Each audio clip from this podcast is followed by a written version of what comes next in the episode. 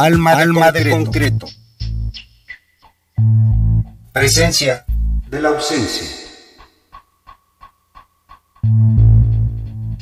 Ain, Ojos, disco Flor de Elixir 2018.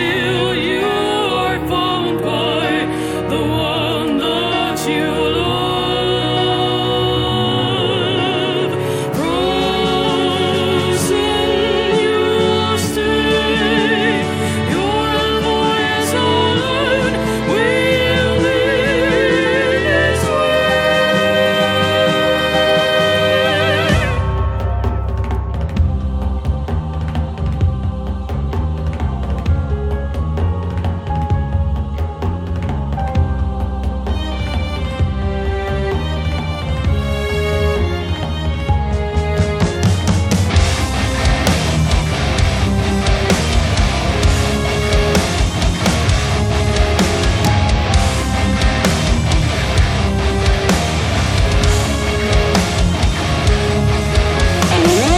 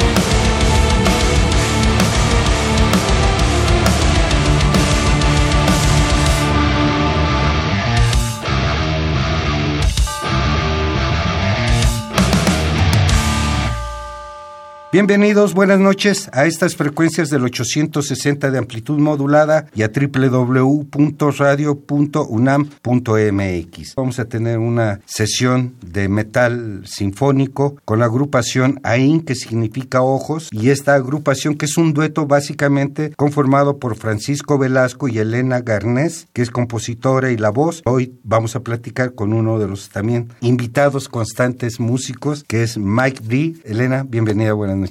Buenas noches, muchas gracias por recibirnos. Mike, bienvenido, buenas noches. Buenas noches, gracias. Ellos dos son de tradición familiar, músicos. Elena, hija de Jorge García Montemayor y de Nayeli Nesme, como la siguiente generación musical. Y Mike Brie es hijo de Miguel Macondo Díaz. Les damos la bienvenida. Qué sorpresa escuchar esta propuesta musical que es no muy común, ¿verdad, Elena, en México?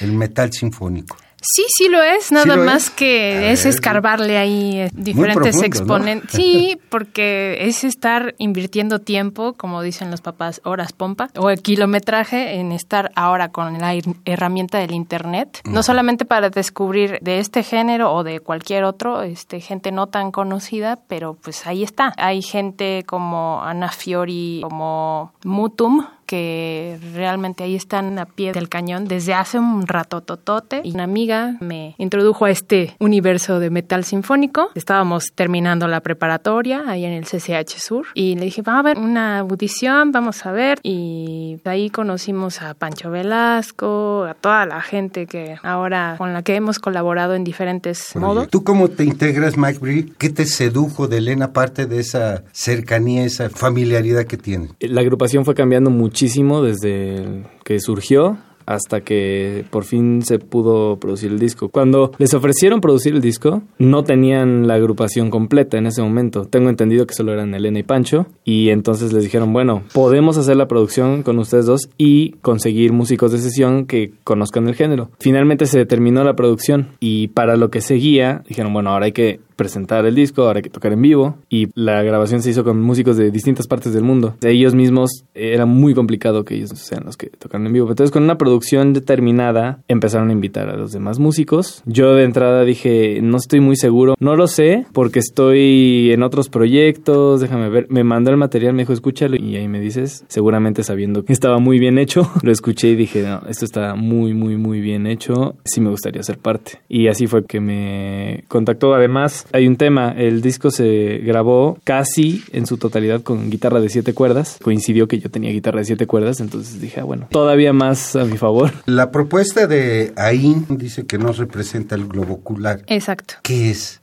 Sí, es, el apóstrofe famoso en fenicio se representaba con un círculo. Ese círculo después se vino a adaptar gracias a las diferentes ciudades helenísticas de la época, porque si bien recordamos los griegos, la mayoría de esa zona empezó a utilizar este pseudo alfabeto, lo empezó a adaptar para sus propias necesidades y después terminó siendo utilizado por los romanos adaptándose a sus propias necesidades. Entonces, el círculo que ahora conocemos como O, ese símbolo, era originalmente un apóstrofe, se le llamaba Ain. Tenía una fijación de siempre estar buscando no depender de lo que se ve, para los que sí podemos ver, me refiero, con los globos oculares. No era tanto de, ay, ¿cómo percibirá el mundo una persona que no puede ver? No era ese tipo de cuestionamiento simplón, sino era más bien, ¿por qué la gente siempre se refiere a la oscuridad como mala? Ah, pues porque no puede distinguir con sus ojos. Y ¿Y por qué es tan dependiente de lo que ve? Si a la mera hora luego lo que ve no es lo que hay. Luego ha habido otras adiciones a este cuestionamiento, como una canción que solemos interpretar con la banda de Betsy Pecanins, de su último disco, Ave Phoenix, que dice, la letra creo que, no sé si es de David Huerta o de Magali Lara, pero de cualquier de ellos dos, dice, no debes guiarte por los ojos, porque vemos lo que podemos, no todo lo que hay. ¿Por qué somos tan dependientes de los ojos, los que sí vemos? O sea, si cerramos los ojos, podemos percibir más cosas de lo que hay a nuestro alrededor, de lo que intuimos. Creo que eso como seres humanos nos hace muy vulnerables. Es percibir con los demás sentidos, interpretar con los demás sentidos y para aquellos que sí tienen acceso a creencias espirituales muy definidas, pues también hacen lo mismo. Iniciamos con la primera pieza titulada Adonia. ¿Tiene alguna particularidad este nombre? Adonia de origen fenicio, no de origen griego, como generalmente nos enseñan. Entonces, independientemente del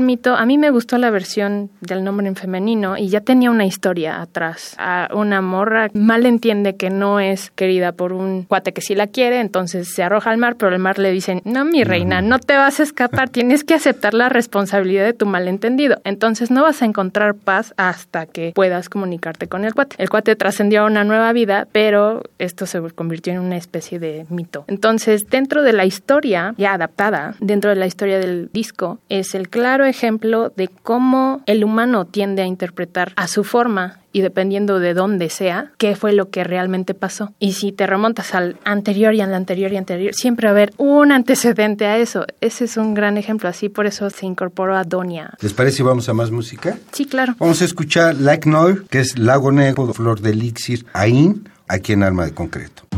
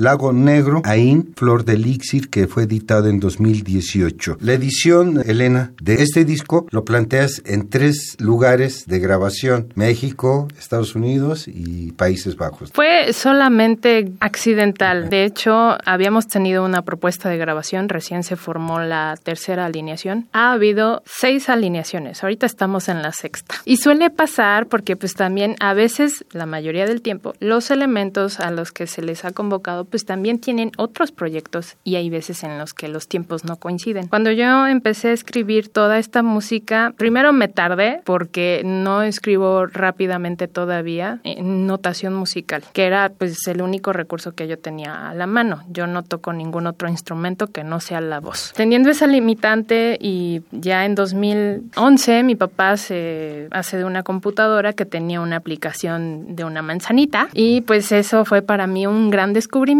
La canción más vieja que tiene este álbum, Winter Heart, esa nació en 2005, pero con esta nueva modalidad, pues para mí fue mucho más fácil agarrar ese borrador e inmediatamente traducirlo con timbres similares a los reales, puros timbres MIDI y bueno, yo grabar como pude rudimentariamente mis voces para que no se me fuera la idea ni de la letra ni de las melodías. Conforme fue pasando el tiempo, yo llegaba con más material y más material y más material y les pedía a veces arreglos. Hubo gente que sí lo hizo y hubo gente que dijo, sabes que hasta aquí llegué con permiso, adiós, bye. ¿Cómo vamos a ensayar si nada más tenemos N cantidad de elementos? Luego viene otra nueva alineación y gente se fue solita descartando por ese mismo lapso de estar esperando a la gente y de confiar en la gente y de ver que a la mera hora no pasaba nada, entonces nos tardamos tanto. Y en ese mismo lapso pues, terminé todas las canciones. Yo tenía que aprender y varios teníamos que aprender en el Inter que estar en una banda de metal, quizás esa no era la, la onda que ellos estaban buscando para sentirse satisfechos y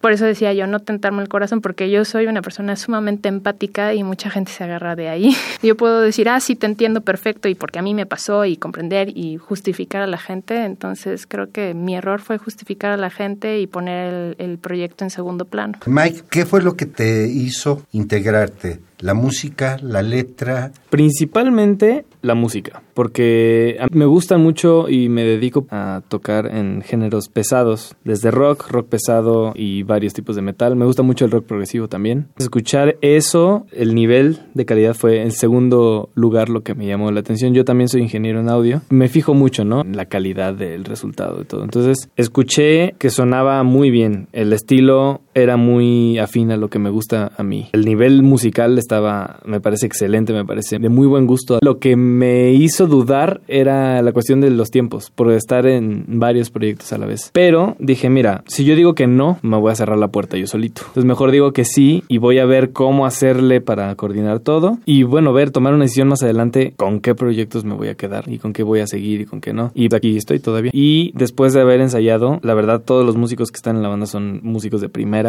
muy responsables, que a veces siento que en este tipo de géneros es difícil encontrar porque según entiendo, percibo, los géneros pesados, casi siempre los músicos que tocan estos géneros es porque se están revelando de alguna manera, ¿no? Casi siempre, pero sí en la mayoría de las veces. Entonces es como de, ah, pues yo no quiero hacer esto, yo quiero hacer esto otro que es más pesado, más agresivo, entre comillas, tal vez. Eso mismo haría a la gente a ser un poquito más descuidada, ¿no? Por ser rebeldes de alguna manera. Habemos algunos que somos muy... Frikis. Frikis, nerds, ¿no? Y, y así entonces nos encontramos de alguna manera, ¿no? ¿no? solo con Elena, sino el resto de los miembros. Siento que los conozco de hace muchísimos años y realmente nos conocimos en el proyecto. ¿Les parece si vamos a más música? Sí. Démosle paso a más música. Vamos a escuchar Nieve Negra y posteriormente Sleeping Alone, Durmiendo Solo, una agrupación ahí, Flor de Elixir, editada en 2018.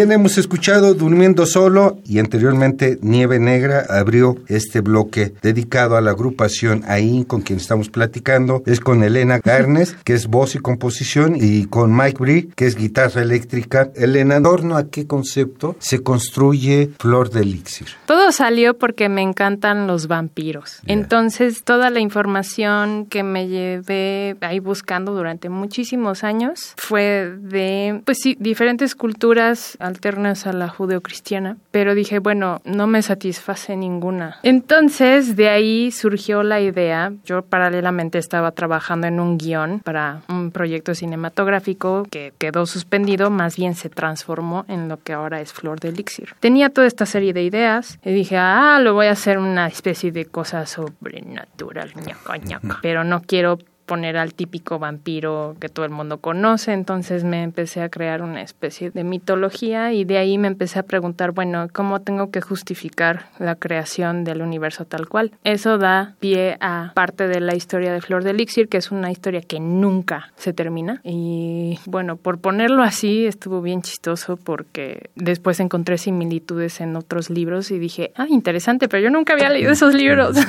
Flor de Elixir se centra principalmente en que así como hay millones de galaxias y cada una tiene sus sistemas planetarios, cada uno de esos planetas tiene un par de guardianes, uno femenino y uno masculino, que resulta que son como una especie de vampiros. Y tienen una descendencia que son aquellos que influencian a todos esos seres vivos adicionales que no gobiernan, o sea, ni nada de eso. Los influencian para hacer cosas impulsivas o para ser un poquito más observadores, independientemente del flujo emocional. No es la excepción del planeta Tierra, que tiene otro nombre, y pues aquí es una crítica también paralela a la humanidad de que pues realmente no recuerda que es parte de la naturaleza, no está separado de la naturaleza, surge en la naturaleza y a esa naturaleza se le puede llamar natura, se le puede llamar Dios, se le puede llamar Alá, se le puede llamar lo que se le ocurra o un millón de dioses, pero que somos parte de un todo. Y no es característico del ser humano cuando trabaja en masas el estar pensando antes de actuar, ¿verdad? Entonces también es la crítica de qué tanta atención se pone el individuo como ser humano a sí mismo, porque mucha gente dice, es que la sociedad, como si la sociedad fuese un ente, la sociedad no es autónoma, no es autómata tampoco, está conformado por millones de cerebro que pueden ser utilizados y mucha gente me he dado cuenta, muy tristemente, mucha gente tiene miedo a tomar decisiones porque tiene miedo a la responsabilidad de sus actos. Por eso le echa la responsabilidad de las decisiones a alguien más cuando tiene las herramientas, cuando no las tiene ya es otra situación. Flor de Elixir ya en términos humanos, es esa crítica y también ese halo de esperanza que a veces puede ser muy lastimoso, en el cual nos decimos todo va a mejorar, o sea, estamos esperando que nos caiga del cielo, ¿no? Como sucede en Nieve Negra, ¿no? En una partecita dice, algunos esperan tener una oportunidad a lo largo de sus vidas, pero se quedan sentados para siempre, no pueden ver que ellos mismos se tienen que dar esa oportunidad. Y hay gente que pues ya nace con ciertos adeptos que son sumamente autodestructivos o realmente sádicos y eso ya es punto y aparte. Eso es en términos muy generales. Mike, ¿cómo ha sido recibido Flor de Elixir? Yo he escuchado puras cosas buenas, la verdad. Les gusta mucho. Para algunos es un poco difícil porque, como mencionaste al principio, pareciera que no hay mucho metal sinfónico. El metal sinfónico es un género que, a pesar de ser grande, no está dentro de lo que llamamos el mainstream, ¿no? O sea, lo que más se consume. No sueles escuchar metal sinfónico en radio, no sueles escuchar metal sinfónico fuera de el disco o un concierto, ¿no?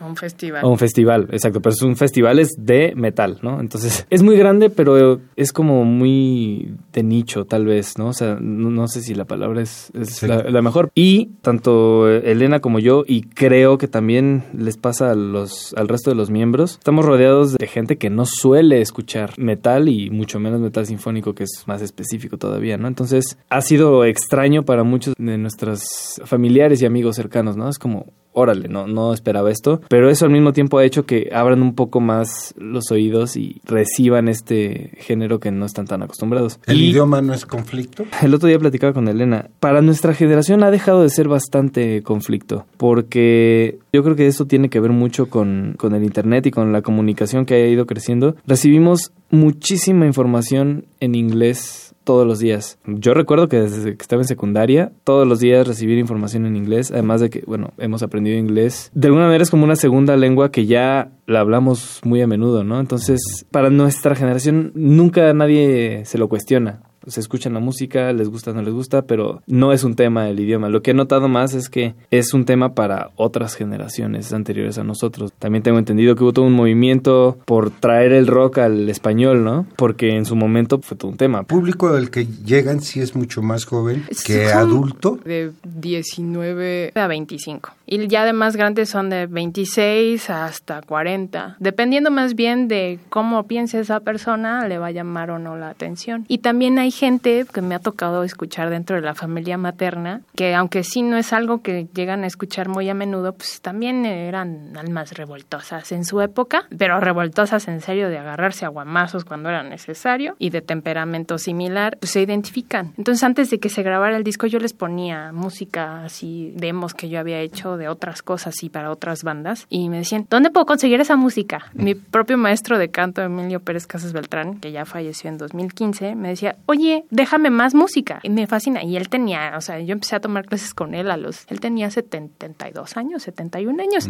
Pues también depende de, de más bien cómo es el temperamento de la gente, según lo que yo he notado. Independientemente de que si estudió la primaria, secundaria, eso no tiene que ver, más bien es cómo es el temperamento. Yo nunca me imaginé ser músico, solamente de chiquita y sí fantaseaba, pero ya de, ya de más grande decía yo, no, yo no me voy a dedicar a la música ni nada que ver con el arte y mírenme. Los dos crecieron en escenario ¿no? Los dos en ensayos, de propuestas, sí. conciertos. Sí, hubo un choque, en mi caso, muy fuerte, cultural, cuando me di cuenta de que los demás papás y mamás no eran así. A mí sí me impactó y decía yo, que pues que no se escucha música en tu casa. No, no, no, no, no, ¿cómo crees? ¿Y por qué tu papá tiene cabello largo? Entonces me empezaron a traumar y yo dije, ay, no. Y me volví medio pesadita hacia mi papá una época. Le decía, córtate el cabello, córtate el cabello. Y mi papá, que no, te estoy diciendo que no, la fregada. y ya hasta que entendí, pero ¿por qué le estoy diciendo estas cosas, pobre de mi papá? Papá, lo bulé horrible.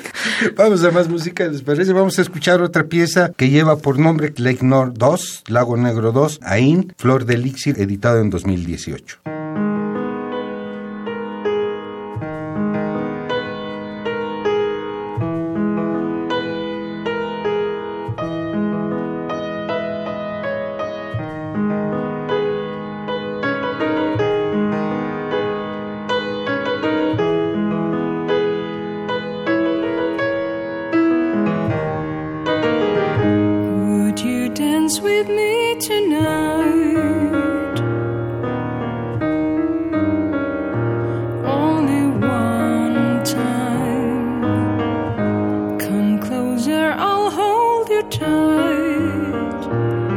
for days and nights.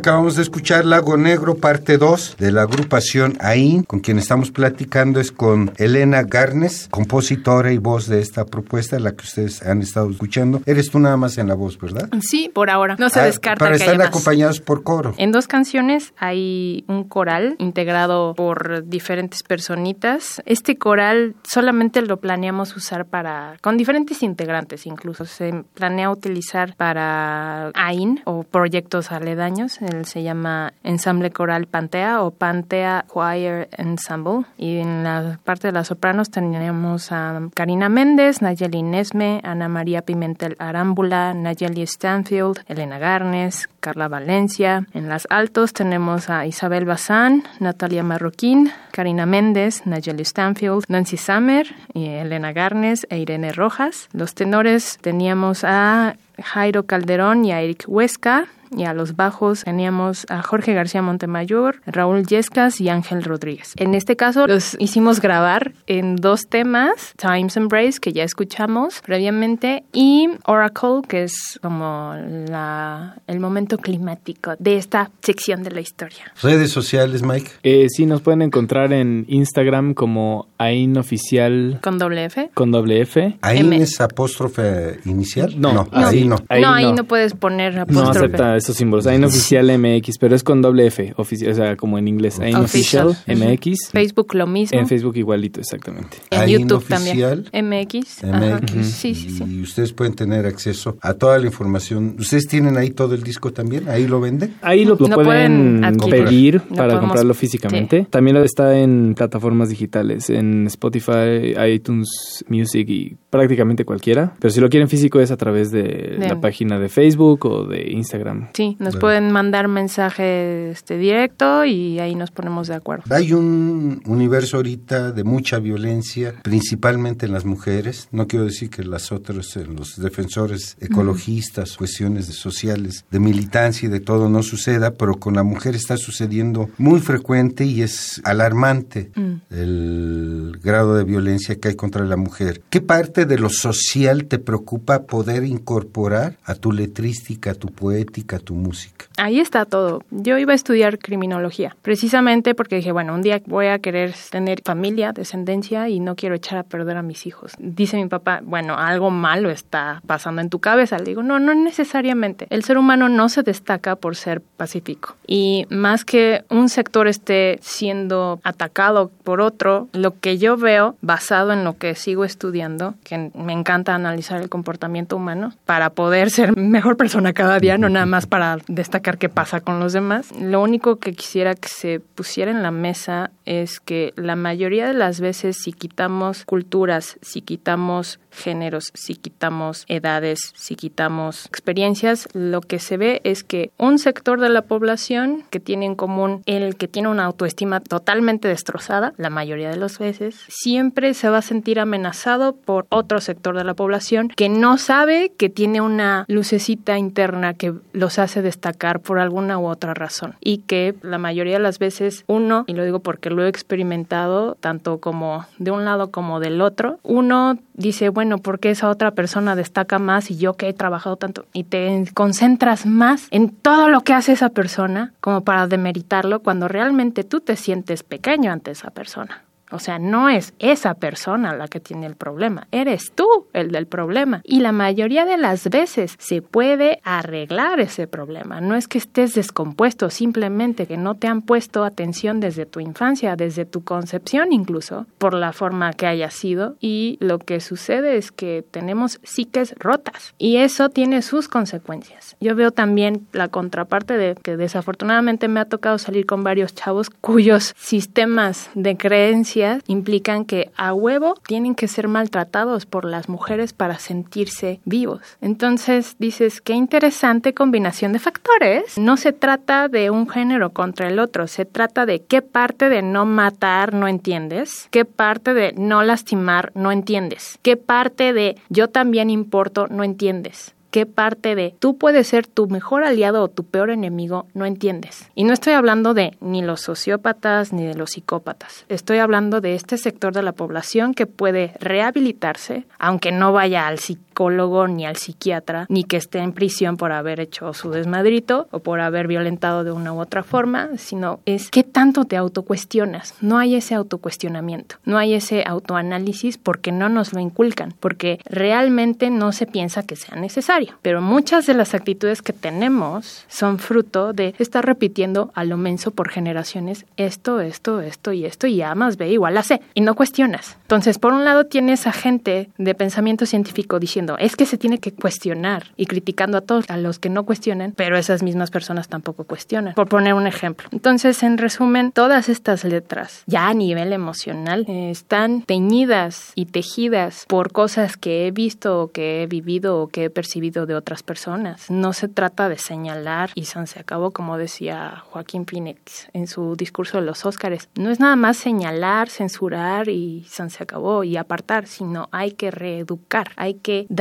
más información y hay que poner ese ejemplo de amor en este caso y de sencillez y de cordura en situaciones más difíciles. Y lo que sucede en la sociedad actual en las personas que somos muy sensibles es que o te despegas emocionalmente de todo lo que está sucediendo para observar qué está pasando y no ser más del montón que reacciona a lo bestia o sigue siendo parte del problema. Mike, ya para despedirnos, ¿qué tanto AIN se permite permearse de todos los elementos que integran la agrupación? Otra de las cosas que hizo que me quedara en la banda fue que Elena tiene una visión muy horizontal del trabajo con los demás. O sea, las letras son de ella, los arreglos son casi en su totalidad de ella. El proyecto nació gracias, de alguna manera, a ella, ¿no? Entonces, con todos los músicos, siempre y cuando obviamente respetemos ciertas cosas que son el lo mínimo necesario de cada canción, nos da mucha libertad de darle nuestra interpretación. En mi caso en particular hay, hay otro tema, que es que los arreglos están hechos originalmente para dos guitarras y ahora en la alineación en vivo solo hay una guitarra. Entonces yo he tenido que hacer una especie de reducción. He tenido mucha libertad al respecto. Ya cuando estamos ensayando, salvo que haya algún detalle muy específico que Elena quiera que se quede igual o incluso que se cambie porque de los arreglos que hizo ella la versión que se grabó hay algunas pequeñas diferencias eh, entonces ya me dice ya, ¿no? Ah, este, aquí es un arpegio o lo que sea. Pues son cosas mínimas. En general tengo muchísima libertad. Estoy bastante contento. Para agregar, pues realmente este, quien se decida quedar dentro de la alineación en vivo también tiene toda la libertad para aportar más adelante para siguientes producciones, ¿no? Porque pues eso se trata. Cuando se encuentra gente con quien poder estar intercambiando ideas, no lo piensas dos veces. Por lo menos en mi caso digo, ah, mira, esto lo puede... Ah, bueno, entonces tengo esta letra, musicalízala a ver qué podemos hacer al respecto. Antes no hacía yo eso porque decía, vamos a componer en conjunto y todo eso, pero este, creo que es un poco caótico porque cada quien tiene su forma de componer. Y yo siempre escojo un tema, después escojo la letra, pero en ese momento cuando escribí Flor de Elixir me llegaba la letra con todo, la canción y el arreglo junto. Entonces para mí era muy desesperante estar ahí escribiendo y cuando ya se me había ido la idea, ¿no? Porque no es que tenga una gran memoria según yo, pero por el otro lado ya más adelante ya dije, para otra ocasión ya aprendí que pues bueno, a ver qué pasa, suéltales X cosa o X cosa y ver qué pasa, ver quién aporta qué. Y pues todos vamos viendo cómo funciona, cuál es el resultado y vemos si nos conmueve emocionalmente, que de eso se tratan las artes, sí, expresarse, pero no es nada más, ah, me expreso en contra del sistema, lo que hablábamos de la rebeldía y Santiago, hay que saber qué es lo que quieres cambiar, tenerlo muy en claro, saber cuáles son las reglas para saber cómo romperlas. ¿Habrá chance de que pueda regalar algunos discos. La gente se comunicaría con ustedes. Sí. No tendrían que dejar aquí nada. Cinco Ya discos. cinco discos, ya dijo. Cinco Ya, ya discos. dije. Que no se me olvide. hay que agarrarle la palabra antes porque como dice que luego se le olvidan Sí. las letras y la música. Cinco discos de Flor de Elixir de la agrupación AIN que está básicamente conformada por Francisco Velasco, Él hizo arreglos de piano. Elena Garnes, voz y compositora, y nos acompañó también Mike Bree, guitarra eléctrica en la agrupación, En vivo. ellos lo dicen, en vivo. En vivo. Y en los ensayos y, los- da entrevistas En las también. grabaciones no cuenta. Poquito, No, da pues es que no. De haber sabido que existía, lo hubiésemos puesto a grabar. ¿Hay disco en puerta? Ya estoy trabajando en las letras del próximo disco. Ya tengo dos canciones escritas, pero no significa que yo vaya a volver a escribir todo, sino más bien a cada uno le voy a, a dar Su un parte. texto, ajá, así de musicalizarlo. Bueno, pues muchas gracias Elena, Mike, por haber estado presente aquí, por Muchas habernos gracias. compartido parte de esa esencia que conforma esta propuesta musical Muchas de gracias. metal sinfónico. Ya saben, si ustedes quieren un disco, se pueden comunicar a dónde. Que nos escriban directamente a nuestro Instagram, ainoficial con doble F, MX, o ainoficial MX, o que nos contacten vía mensaje directo igual en Facebook. Y ahí Bueno, ya sea por esperamos. Instagram o con O Facebook, Facebook. les pueden decir, escuchamos Alma de Concreto y estamos interesados en... tal- Adquirir el en- disco de cortesía. Sí, exacto. bueno, pues nuevamente, Elena Garnes, muy agradecido por haber estado aquí. Ay, gracias por saludos a tu invitarnos. papá- A, tus papás, Jorge y a Nayeli. Claro que sí, yo Un les gran digo. abrazo también a tu papá, Mike. Claro que y sí, Al señor. Macondo. Los vamos a dejar con una última pieza que lleva por título Vigorous Springs, Primavera Vigorosa, Oh, sí. que es el tema que cierra este disco. Vigor Spring es un bonus track que se la compuse a Thranduil, el rey elfo de J.R.R. Tolkien. Emanuel Silva y Francisco Chamorro en la grabación de esta entrevista en frío, Noé Cordero Tapia en la conducción, producción, edición y armado de esta serie, Flor de Elixir, editado en 2018. Gracias, buenas noches. Muchas gracias.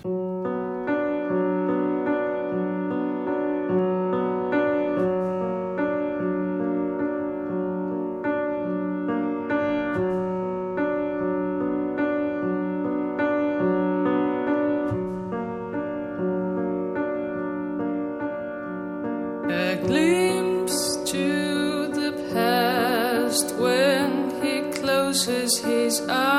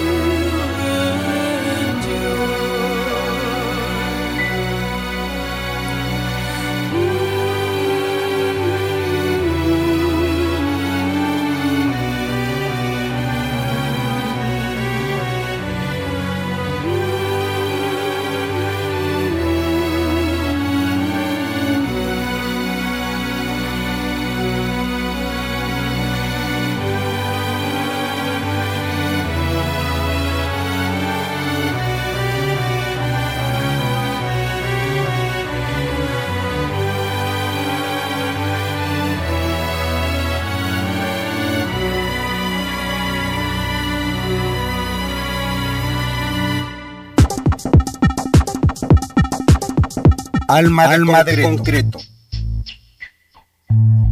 Presencia de la ausencia.